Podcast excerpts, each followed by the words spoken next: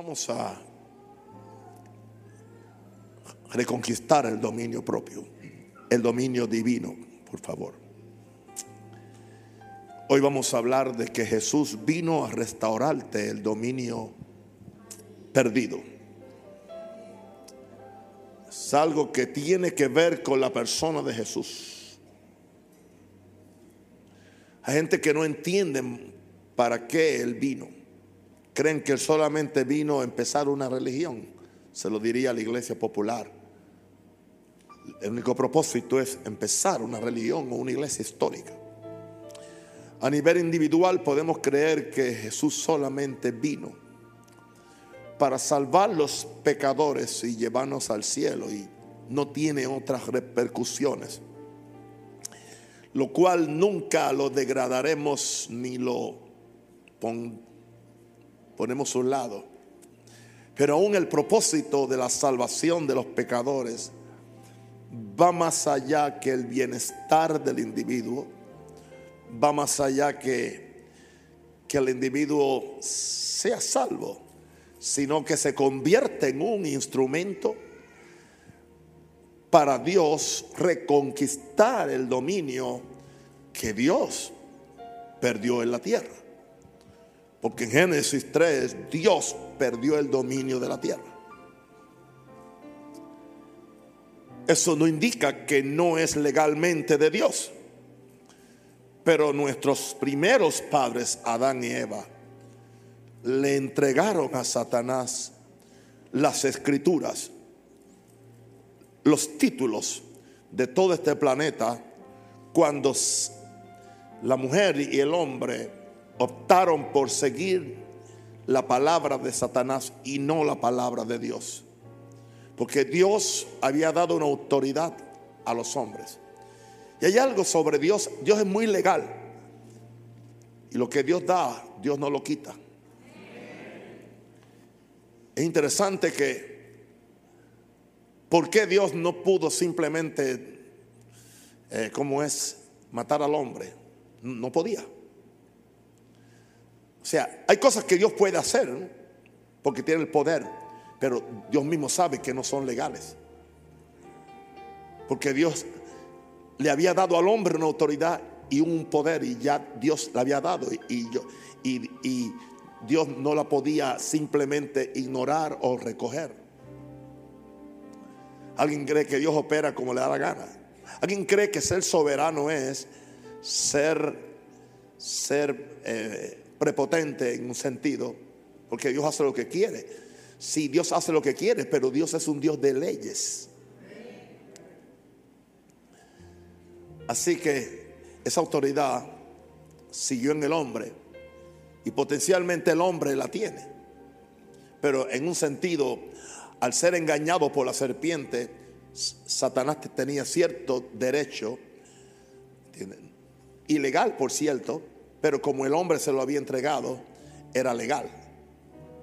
No porque le pertenece a Satanás, sino porque alguien le firmó la escritura. Oh Señor. Pero entonces Dios tiene que hacer algo. Y, entonces aquí entra el plan de redención. Y la iglesia no lo ha entendido. El Salmo 8, 3, 6, que es muy significativo, palabras del el profeta y rey David profeta también, dice, cuando veo tus cielos, obra de tus dedos, la luna y las estrellas que tú formaste, digo, comparo eso con el hombre, que es el hombre, para que tengas de él memoria y el hijo del hombre para que lo visite. O sea que aún el hombre en el estado caído, Dios tiene memoria de él. Dios sabía que Adán había caído y aún así Dios lo vino a visitar. Dios esperando que el hombre se arrepintiera y nunca lo hizo. Y ahora nos dice el salmista, ¿qué es este hombre? Entiende. Tantas cosas grandes que Dios hace, pero hay algo particular sobre este ser. Aleluya. Para que tengas de memoria y para que lo visite. Y entonces lo define claramente la, dignidad, la realeza que tiene el hombre, le has hecho poco menor que los sangres. Pero Los que estudiamos un poquito sabemos que la palabra ahí no es ángel, la palabra es Elohim, la misma palabra de, no hay que saber hebreo para esto, es la misma palabra del primer capítulo. En el principio Elohim creó la tierra, es la misma palabra. Pero cuando los, los intérpretes o los traductores chocan con ciertos conceptos que ellos le creen que son muy grandes, ellos optan por hacer una sustitución que no es lo que dice el original. Lo que dice el original es, le has hecho poco menor que Dios.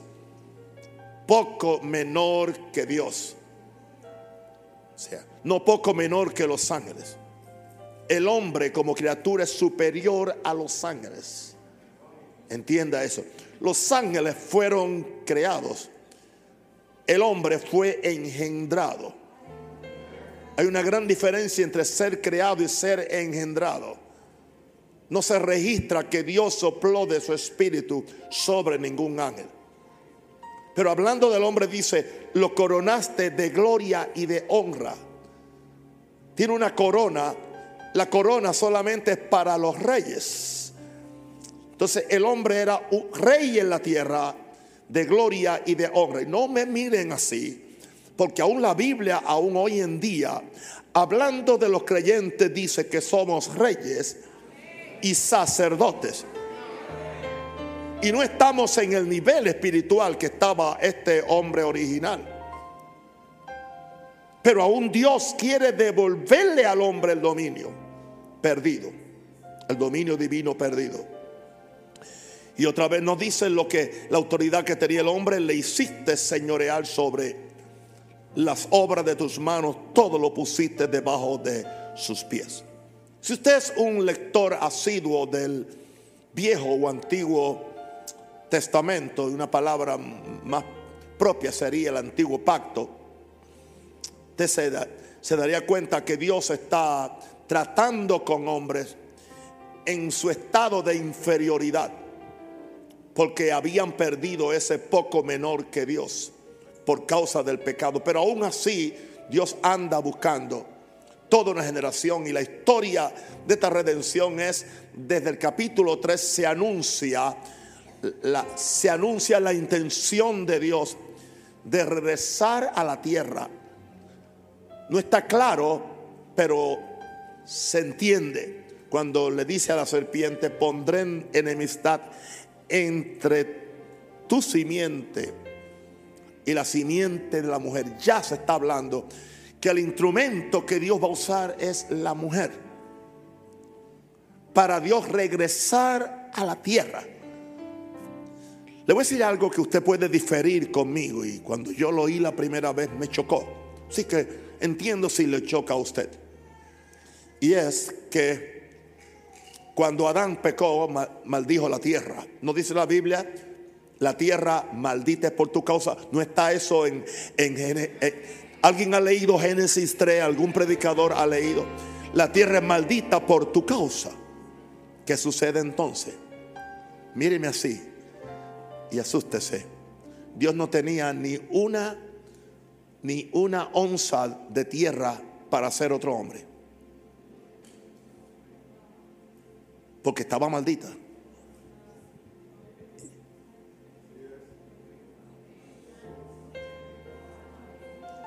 Y es de Dios. O sea, Dios no podía ser un hombre. O sea, esta tierra fue maldita por nuestros primeros padres. Pero entonces, esta es la gloria de lo que se llama el misterio de la encarnación. Los, católicos, para ellos, más importante que el misterio de la encarnación es el misterio de la concepción, especialmente de María. Porque ellos, ellos razonan que la razón por la cual Jesús es santo es porque María era impecable. Con todo respeto a nuestros hermanos o amigos católicos, María no era impecable. Y líbreme Dios de yo tener un discurso anti María, nunca lo tengo. Es una mujer santa especial, pero ella tuvo que decir, mi espíritu se alegró en el Señor, mi Salvador. Le llamó a Jesús mi Salvador. Así que, eh, bueno, vamos a ver a Romanos 1, 1, 3, 4. Jesucristo es la respuesta de Dios para reconquistar el dominio. Lo primero que quiero decirle, tres ideas hoy. Jesucristo es la respuesta de Dios para reconquistar el dominio. No hay otra forma. Jesús es central. O sea, ya no, ya no es el hombre. Nosotros solamente entramos en, ese, en, en esa transacción divina que Dios está haciendo por medio de la encarnación. Porque el propósito de Dios es engendrar hijos a su imagen y semejanza. Engendrar una nueva generación adámica, no del primer Adán, sino del postrer Adán, como se le llama a Cristo. Romanos 1, 3, 4 dice acerca de su Hijo, hablando de Jesús, nuestro Señor Jesucristo, que era del linaje de David según la carne, según la carne. Entonces, según María, tenía derecho tenía derecho a la tierra porque era hija, era hijo de una humana y de una mortal. Pero como es hijo de Dios, tiene derecho al cielo por ser hijo del Dios eterno.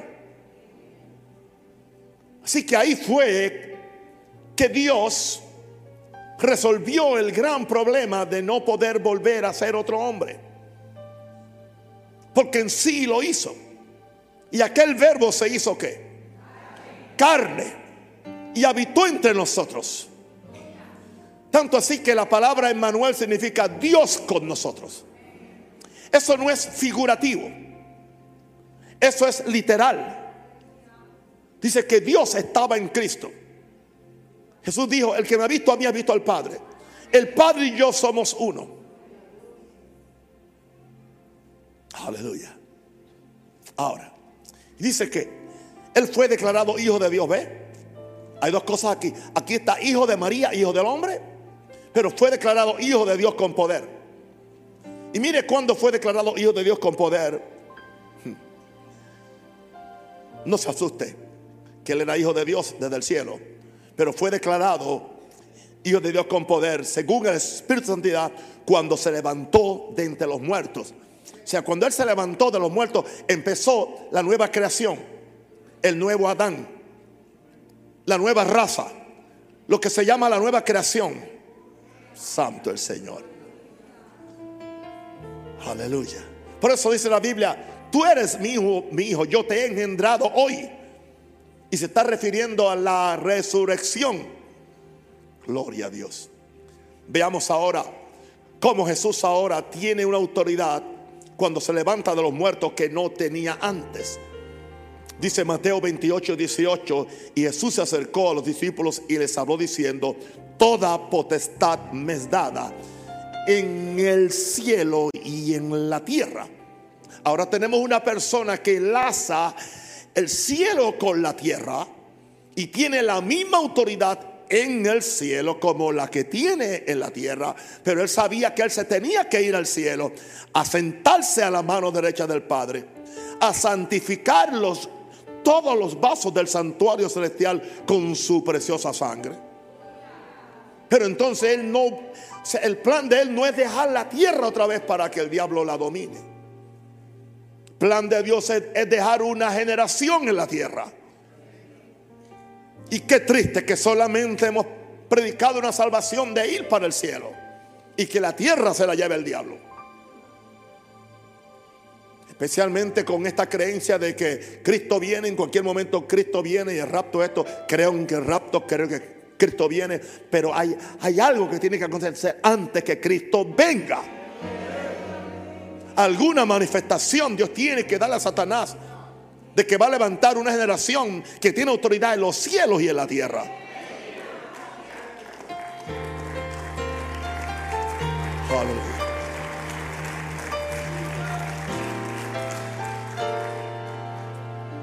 Si alguien se sintió incapaz hoy mientras volaba de México aquí, eh, preparando este, este mensaje era yo. Porque son cosas que son tan espirituales que no es fácil vocalizarlas en, ningún idioma. ¿Qué sucede? No había nadie capaz en la tierra para reconquistar el dominio perdido por causa de la mancha del pecado.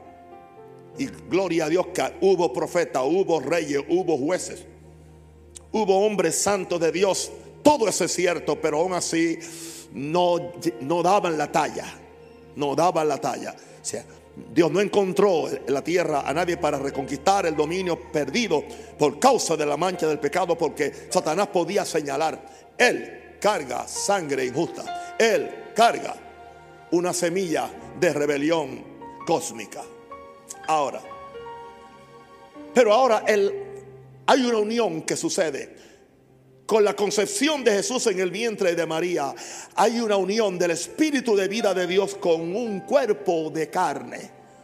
Por eso es que Cristo es perfectamente espíritu, perfectamente carne, perfectamente divino, perfectamente humano.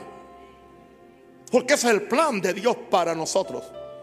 Perfectamente humano, perfectamente divino y todos metidos en un cuerpo, en una persona. La nueva generación del nuevo Adán. En la unión del espíritu de vida de Dios con un cuerpo de carne. Dios consigue un ser que tenga autoridad en los cielos como en la tierra. Creo que le dije antes en alguna de estas enseñanzas que yo creía que Adán tenía acceso libre a subir al cielo cuantas veces él quisiera. Que no solamente Dios lo visitaba a él, sino que él visitaba a Dios. Y después le di algunos ejemplos. Porque si encontramos hombres que aún en su estado eh, de imperfección subían al cielo, tenían visiones del cielo, entonces, ¿qué vamos a pensar de Jesús? Era normal para Jesús y debería ser normal para nosotros. Ahora, en Cristo Dios viene a la tierra. Escúchame bien ahora. Viene a la tierra para reclamar su derecho de posesión sobre el planeta Tierra. No lo podía hacer antes, porque no tenía quien lo reclamara en la tierra. Por eso Jesús dijo, los que vinieron antes de yo eran ladrones, porque no entraron por la puerta. Yo soy el buen pastor y el buen pastor entra por la puerta. ¿Y cuál fue la puerta por la cual Jesús entró? La puerta del vientre de María.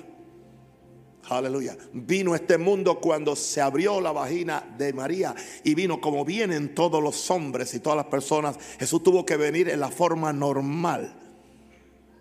Dios Dios podía crear un, hombre y simplemente enviarlo en un paracaídas o, enviarlo que apareciera ya de 33 años en el Jordán y empezar. Pero Satanás le decía a Dios, me hiciste trampa.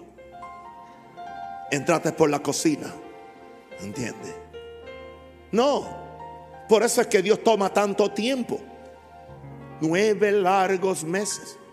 Después 30 años de formación de carácter y de espíritu. Para que entonces el todo Dios y todo hombre que se llama Jesús pudiera empezar a anunciar el reino de Dios. Tenemos un evangelio muy Mickey Mouse, muy minúsculo, muy pequeño. Y cuando alguien viene hablando estas cosas, lo tildan, no sé, de esto y de lo otro. No me importa cómo me tilden. Aleluya. En Cristo Dios viene a la tierra para reclamar su derecho de posesión sobre el planeta Tierra. Por eso Jesús viene y dice, reino de los cielos, se ha. Llegué yo. Vine a reclamar lo que es de papá. Y estoy buscando una generación que se atrevan a reclamar lo que es de papá. Porque como es el hermano mayor, deberían ser los hermanos menores. Pero el asunto es que los hermanos menores viven en un eterno complejo ¿ah? de, que no son nada, de que no tienen nada, de que, de que simplemente son pecadores salvados por gracia. Y Dios no puede trabajar con ellos, porque no tienen una identidad de lo que son hijos de Dios. Le tienen miedo a la autoridad divina, le tienen miedo a la identidad de justicia.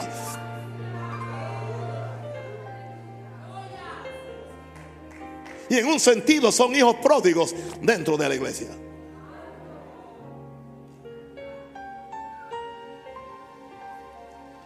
En Cristo Dios viene a la tierra para reclamar su derecho de posesión sobre el planeta Tierra. No nos sorprenda que en su primer proclamación pública Jesús habla, el reino de Dios se ha acercado. Porque él hizo otra, otra proclamación, pero aquella proclamación la hizo en el lugar religioso, en, la sinagoga. Dice, el Espíritu de Jehová está sobre mí, pero cuando estuvo en público, su primera proclamación fue, el tiempo se ha cumplido, el reino de los cielos ha acercado. Aleluya. Arrepentíos y creed en el Evangelio. Allí él estableció el propósito de su venida, establecer, devolverle a, a Dios el, el reino de esta tierra. Ahora, el plan de Dios, ok, el plan de Dios en Cristo es que Cristo suprimiría toda desobediencia cósmica y le devolvería al Padre su dominio eterno sobre todo. Esto es más que simplemente salvar a pecadores y llevarlos al cielo y, y ahora ponerlos por miles de años a estar de nube en nube con un arpa, comiendo manzana o comiendo fruta o comiendo bananos angélicos. Esto es más que esto. Toda esa ese romanticismo, entiende que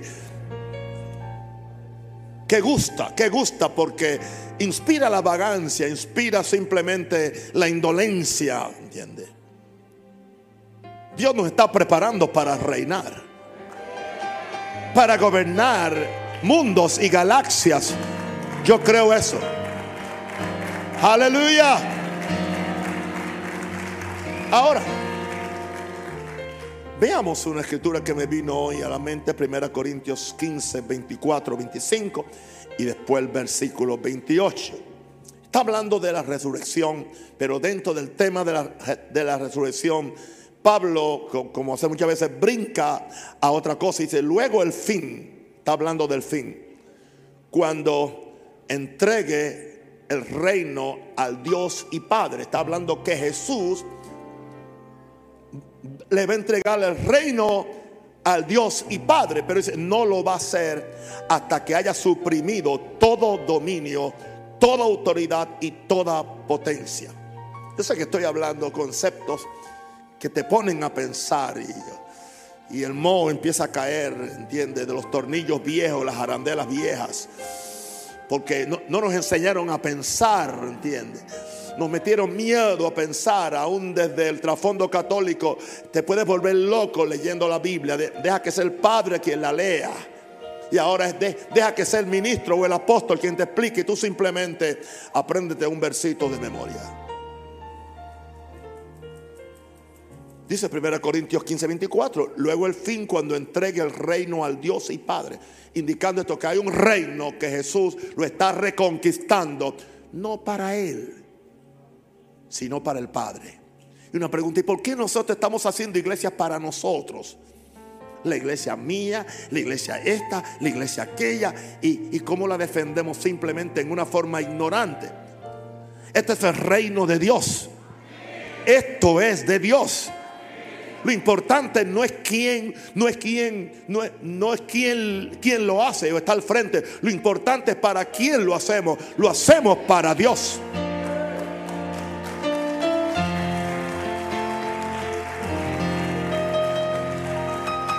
Jesús no tuvo miedo en entregarle todos los discípulos cuando se fue al cielo, entregarle la potestad, la autoridad. Volvamos a ver este verso importante. Luego el fin cuando entregue el reino al Dios y Padre, cuando haya suprimido todo dominio, toda autoridad y toda potencia. Viene un momento cuando Jesús, pero es por medio de, la iglesia, porque dice, es preciso que él reine hasta que ponga todos los enemigos bajo sus pies. Porque preciso es que él reine hasta que pon, hasta que haya puesto a todos sus enemigos debajo de sus pies. Ahora, mire para que usted entienda el verso 28. Pero luego que todas las cosas le estén sujetas a Cristo, no sé si usted está listo para esto. Porque esto puede afectar su, su visión de la Trinidad y de la deidad. No para mí. Pero luego que todas las cosas le estén sujetas, entonces también el Hijo mismo se sujetará al que le sujetó a él todas las cosas para que Dios sea todo en todos. Así que aquellos que en su adoración y en su oración están ignorando y obviando al Dios creador del universo, y quieren ser tan cristocéntricos que olvidan el papel de Dios Padre Creador, aprenda de Jesús. Luego que todas las cosas le estén sujetas, entonces también el Hijo mismo se sujetará al Dios Padre que le sujetó a él todas las cosas. O sea, Dios usa a Jesús en la tierra para sujetar todas las cosas todos los demonios, todos los principados, pero entonces cuando Jesús con su autoridad sujeta todo eso, entonces Jesús viene y todas esas cosas se las entrega al Padre, él mismo se, se sujeta al Padre por la eternidad, que en un sentido no es, no es, ya no es la misma autoridad del Padre, ya está sujeto a la autoridad del Padre.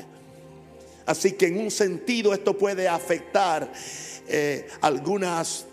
Eh, posturas acerca de la Trinidad como tal. Por eso no me gusta el término Trinidad, no es bíblico, prefiero usar el término deidad. Dios Padre, Dios Hijo, Dios Espíritu Santo. Y especialmente que cuando lo ponemos en términos de Trinidad, decimos Dios primero, Jesús después y después si sobra el Espíritu Santo de Dios.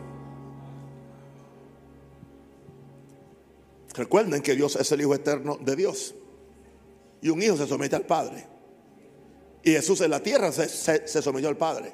Vivió todo el tiempo sometido al Padre.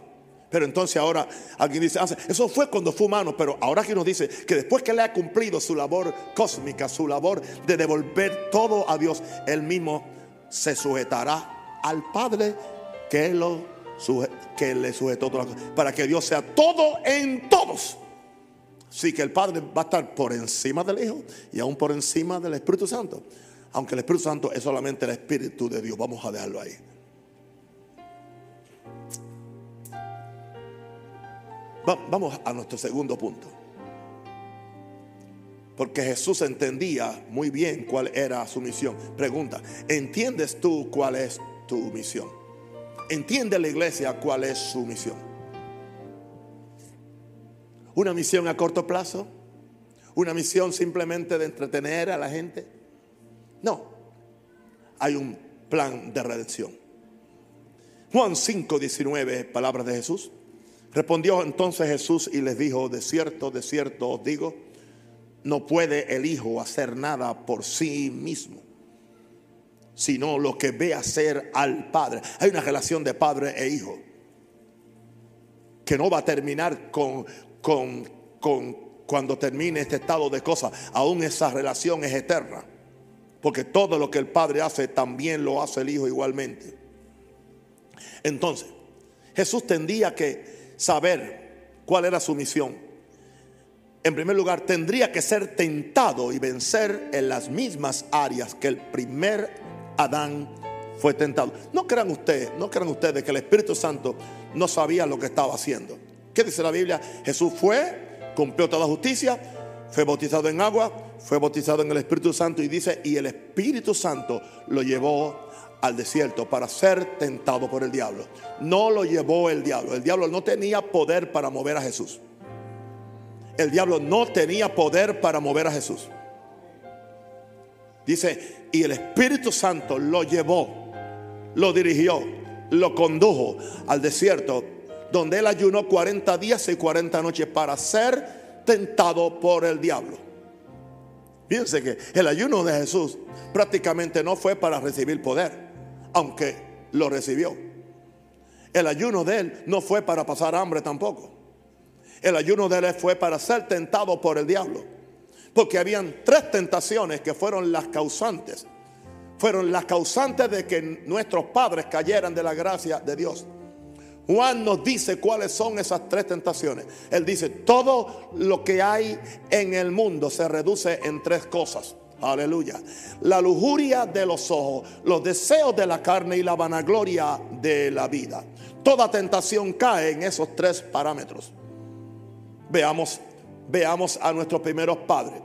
¿Qué dice? Dice, cuando Eva vio el árbol, dice que era agradable a los ojos, placentero para comer y para alcanzar sabiduría. Ahí están las tres cosas.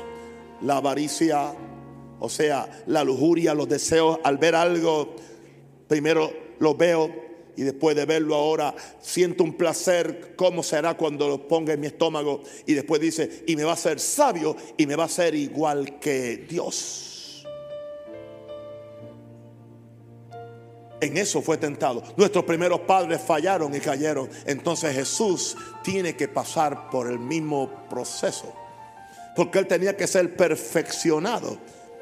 Es más, por lo que por lo, dice que por lo que sufrió, aprendió la obediencia. Eso no, no solamente lo que sufrió en la cruz, lo que sufrió en cada etapa de su ministerio y de su, de su entrenamiento para reinar con el Padre. Aún Jesús tuvo que ser entrenado. Y nosotros queremos cursos de microondas. Veamos a Jesús pasando por la misma, por la misma. ¿Qué fue? ¿Qué fue? lo, primero que le dijo Satanás, si eres hijo de Dios, haz que estas piedras se conviertan en pan. Tentado por el diablo. ¿Por qué? Los deseos, o sea, el estómago. ¿Ok? Comer, comer, comer. ¿Alguien, ¿Alguien no sabe que el pecado vino comiendo lo que uno tiene que comer?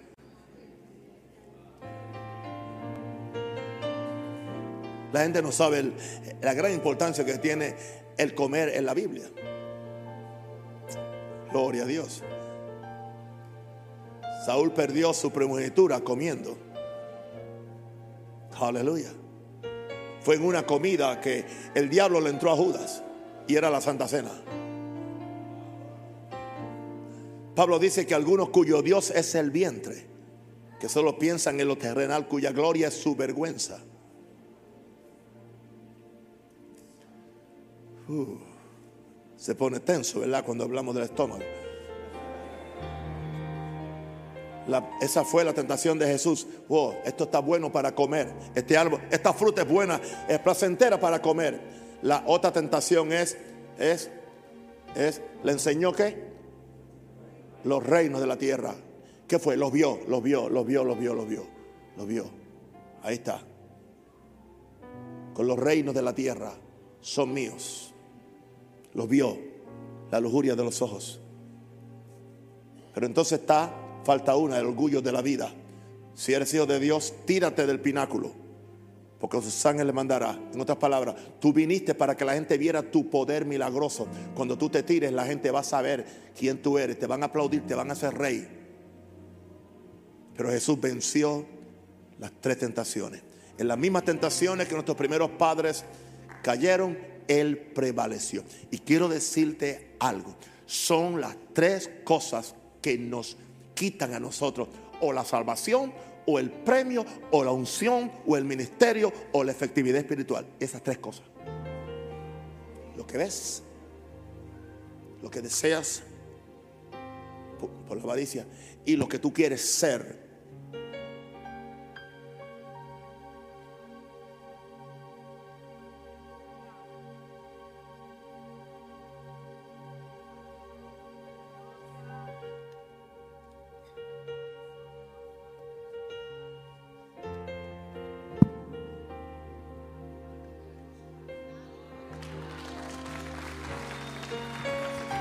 Aleluya. Bendito el Señor. Ahora, Jesús no podría llevar su propia agenda, aún siendo igual a su Padre en deidad. Tú puedes ser igual, pero aún estás bajo autoridad. Vladimir no es inferior a mí, porque yo soy el apóstol. Pero él reconoce algo que se llama autoridad. ¿Alguien cree que la, autoridad eh, rebaja a alguien? No. La autoridad no es para rebajar a alguien. Es más, la autoridad es para bendecir a alguien. ¿Alguien cree que la autoridad es para no es nunca para dañar, es siempre para bendecir? Jesús entendía eso. Que él no perdía su dignidad ni su título sometiéndose al Padre. Pero él no podría llevar su propia agenda aun siendo igual a su Padre en deidad. Jesús siempre vivió y operó con la premisa que su autoridad y dominio estaba condicionado a la humildad absoluta y a la dependencia de su Padre. No se nos olvide, queridos hermanos. Voy a repetir eso. Jesús siempre vivió y operó con la promesa, con la premisa que su autoridad y dominio estaban condicionados a la humildad absoluta y a la dependencia de su Padre. Nos han dicho otra cosa que para que tengamos dominio tenemos que ser opresores, controladores, manipuladores y creemos que eso es dominio. Eso no es dominio, eso es inseguridad. Jesús operó en la autoridad que ningún hombre había operado. Jesús tenía un dominio sobre todo. Pero ¿cómo podemos ver eso? Estaba condicionado a que fuera absolutamente humilde cuando alguien dice, yo no puedo hacer nada. Él no dijo, no quiero, él dijo, no puedo. Llegó un momento de, de, de impotencia, de impotencia, de impotencia. Pablo también llegó a un momento de impotencia. Cuando vino, cuando dijo, no puedo con, con este aguijón. Jesús, Dios le dijo, gástate mi gracia. Y ahí es que Dios no quiere encontrar. Mientras más impotentes, más poderosos somos. Dios tiene que matar tanto en nosotros. Wow. Jesús siempre vino, vivió y operó con la premisa que su autoridad y dominio estaba condicionado a la humildad absoluta y a la dependencia total del Padre. Él dice, yo hago lo que veo que el Padre hace. Yo digo lo que el Padre me enseña. La doctrina no es mía. Y dijo, y el Padre es mayor que yo. Y eso él no lo degradó. Eso lo preparó para ejercer el dominio que perdió el primer Adán. Y él lo ejerció en todas las cosas. Ahora, hay tres reglas que yo le he estado mencionando en los últimos, en el último mes.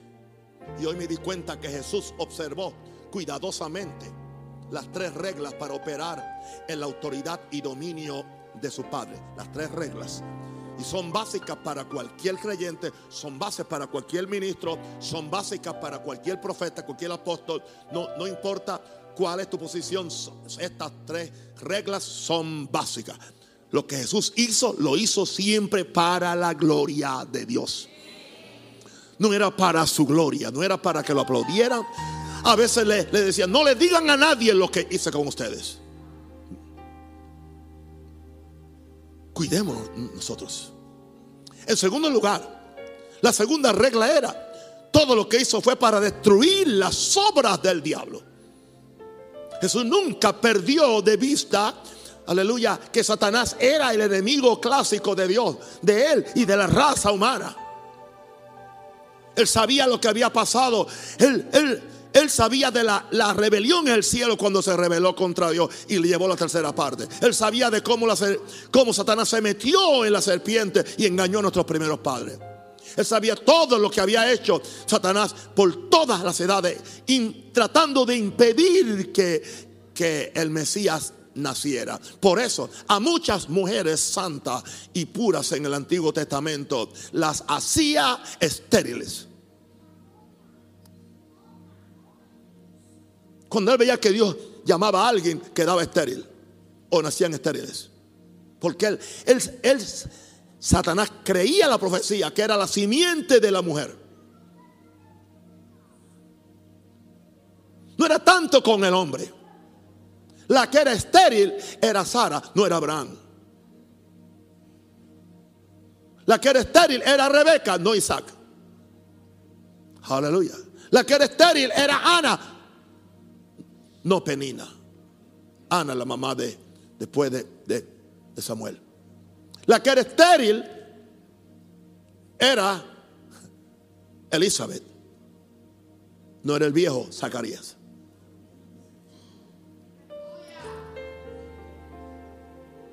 Porque venía por la simiente de la mujer. La mujer le prestaría su vientre, su vientre a Dios para que Dios engendrara la nueva creación. El Hijo Divino. Por eso es que tengamos cuidado cuando en, nuestro celo eh, en contra del culto mariano rebajemos a la Virgen María a ser cualquier mujer. Ella no era cualquier mujer. Si Dios va a escoger, Dios escogió una mujer ejemplar, ejemplar, para él depositar su santa simiente en ella.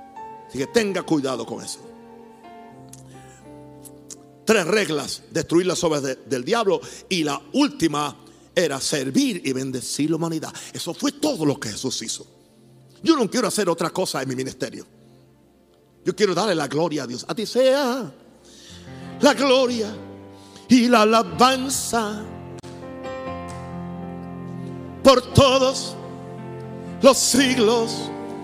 Amén.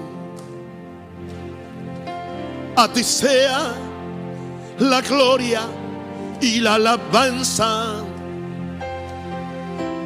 por todos los siglos.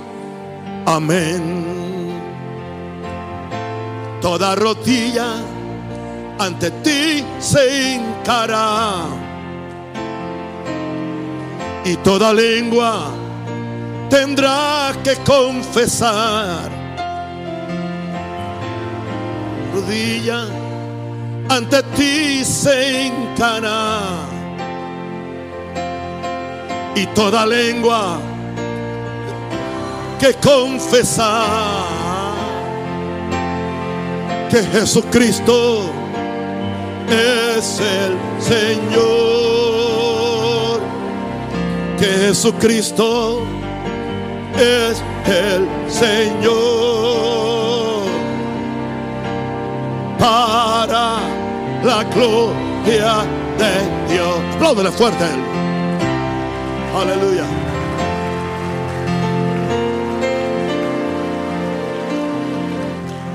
¿Qué tiene que hacer esta iglesia? Darle gloria a Dios. ¿Qué tiene que hacer este apóstol? Darle gloria a Dios. ¿Qué tiene que hacer cualquier actividad? Darle gloria a Dios. Que lo segundo que tiene que hacer? Destruir cualquier obra del diablo. Dios nos da dominio para eso. ¿Y para qué nos da dominio? Para servir y bendecir la humanidad. Jesús tenía poder para multiplicar el pan, no para, no para empezar, aleluya, un supermercado, sino para alimentar a los hambrientos. Gloria a Dios. Jesús tenía poder para cambiar el agua en vino, no para eh, eh, tener una tienda de, de los vinos más exquisitos, sino para suplir una necesidad en un casamiento, en una boda. Siempre pensando en bendecir a la gente. ¿Dónde? ¿Qué nos pasó? Caramba, perdonen la palabra caramba, no, no es mala. ¿Qué, ¿Dónde perdimos el servicio? ¿Dónde perdimos que somos bendecidos para bendecir? Denle un aplauso fuerte al Señor.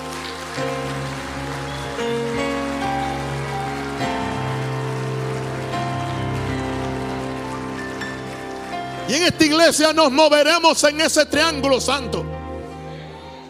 ¿Cuál es ese triángulo santo? Gloria a Dios. Destruir los ojos del diablo y bendecir la humanidad. Y ahí nos movemos en esos tres ángulos.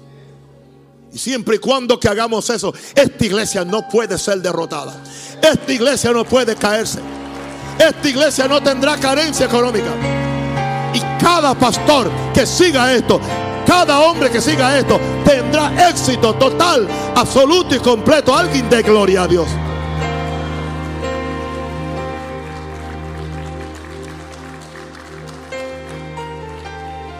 Jesús entendía muy bien cuál era su misión.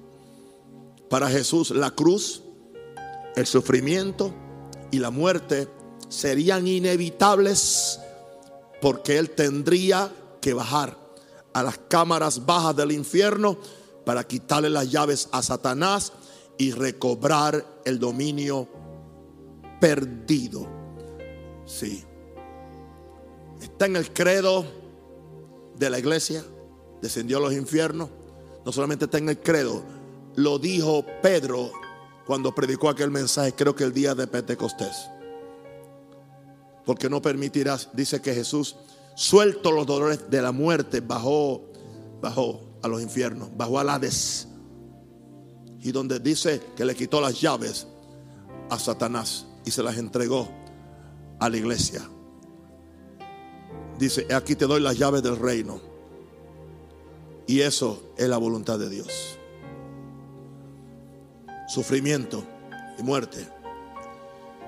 Termino con mi último punto de este mensaje. La garantía que, que Jesús nos da para transferirnos el dominio divino. Acercame un poquito ustedes.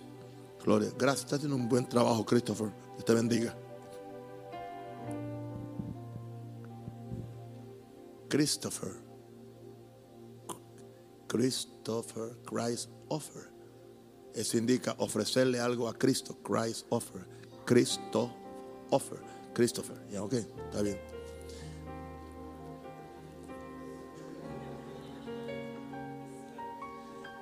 La garantía que Jesús nos da para transferirnos el dominio divino son cinco. Vamos a ver la primera. Lo voy a leer y después el verso. Como el Padre me envió, yo los envío a ustedes. Esa es la primera. Vamos al verso Juan 20, 21, 22. Esto es un mensaje por sí solo. Bloody. Esto es un mensaje por sí Estas cinco cosas es un, mensaje, o cada punto es un mensaje.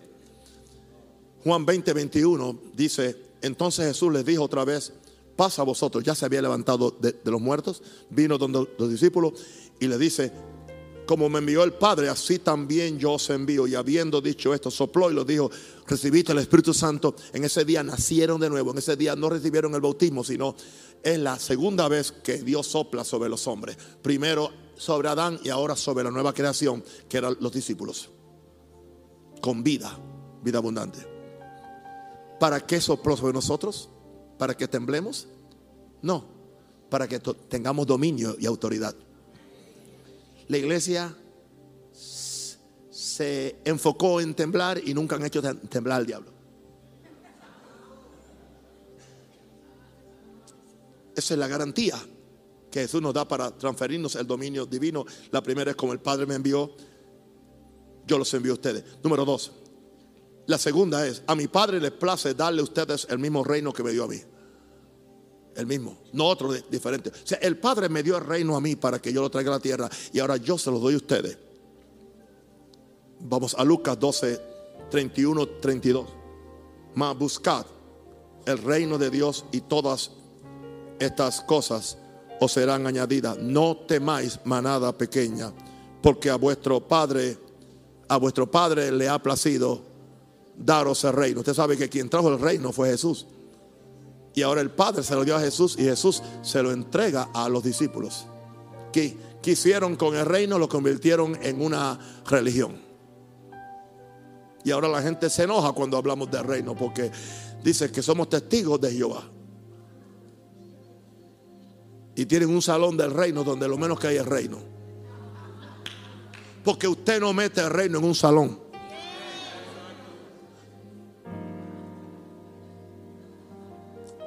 A mi Padre le place darle a ustedes el mismo reino que me dio a mí. Recibe el reino de Dios. Una pregunta. Usted no sabe por qué es parte implícita del Padre nuestro. Venga tu reino. Hágase tu voluntad en la tierra como se hecho en el cielo. Extraerlo del cielo a la tierra, eso es. Cuando el reino viene, viene la justicia. Cuando el reino viene, viene la sanidad. Y oféndase. Y viene la abundancia y la prosperidad. Un verdadero reino no está en bancarrota. La gente que predica reino no tienen que mendigar ni manipular ofrenda, porque el mismo reino trae la abundancia. Eh, quiere que se lo, quiere que se lo ah, asegure. Busca primeramente el reino de Dios y su justicia. Y todo lo demás será que añadido. ¿De dónde? Está en el reino. Busca el reino primero. Adora el reino, establece el reino. Y lo demás viene por allá. Y nunca hace daño. Le estoy hablando de, la garantía que Jesús nos da para transferirnos el dominio divino. Número tres, les dijo, les doy autoridad y poder para hollar serpientes y escorpiones. ¿Quién engañó a Eva? ¿Una qué? Una serpiente. Satanás hecho serpiente.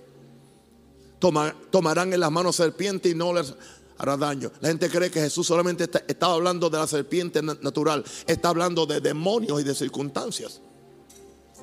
En Lucas 10, 19 dice, he aquí os doy potestad de hollar, de hollar, de pisar. Serpientes y escorpiones y sobre toda fuerza del enemigo y nada os dañará. O sea que en el, proceso de tú hacer la verdadera guerra espiritual, tú no vas a venir con, un, con una, una, pierna enyesada y, y un brazo entabletado, ¿entiendes? Y con media oreja que se te cayó y un ojo que se te salió. ¿De dónde viene? Vengo de la guerra espiritual, peleando las batallas del Señor. No, no, no, no, eso no es, eso no es, eso no es, eso no es. Y aquí os doy potestad, dominio para hollar serpientes y escorpiones y toda fuerza del enemigo. Y nada, diga nada, nada, nada, nada, nada, nada os dañará. ¿Por qué? Porque Dios te hizo para tener dominio y autoridad sobre todo lo que se arrastra. Fue lo primero que se le dijo a Adán. Tienes autoridad sobre lo que se arrastra. Y nosotros no debemos simplemente permitir que se arrastre, sino que cuando se arrastra, esparracharlo. La gracia viene para qué? Dice que el Dios de paz, el Dios de paz, imagínense, si fuera el Dios de guerra, el Dios de paz aplastará en breve a Satanás bajo vuestros pies. Óyelo. Yo soy de campo y yo tenía placer en aplastar la cucaracha por la forma como sonaba. Especialmente si era en una plataforma de, cemento. Oye, qué placer cuando yo que el diablo hace. Demonio, fuera. Enfermedad, fuera. Envejecimiento, fuera. Cansancio, fuera. Depresión, fuera. Empieza por cosas pequeñitas. Santo.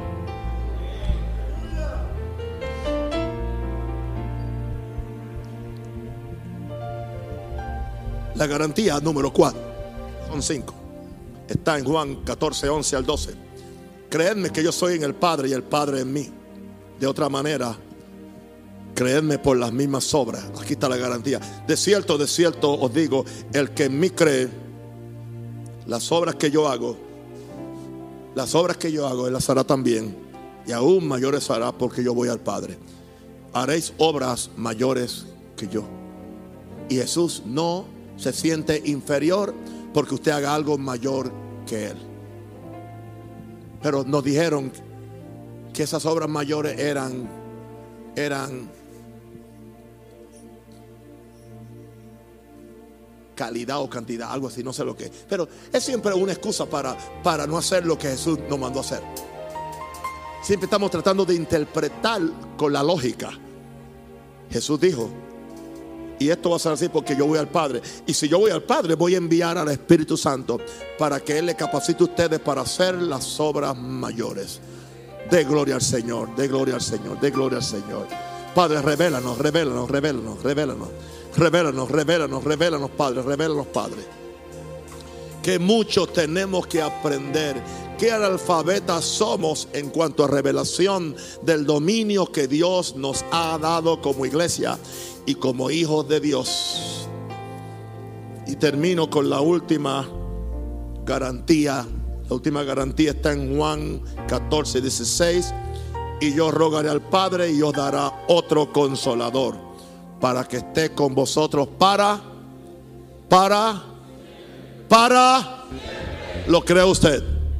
Otras palabras, Jesús está diciendo, yo les enviaré al Espíritu Santo a tomar mi lugar. Estas cinco garantías de las palabras son de Jesús. No son ofertas ni de Pedro ni de Pablo. No busqué nada de ningún otro. Busqué simplemente al que tiene el dominio máximo. El que trajo el dominio de Dios ahora nos entrega a nosotros el dominio de Dios. Pero hay que creerlo.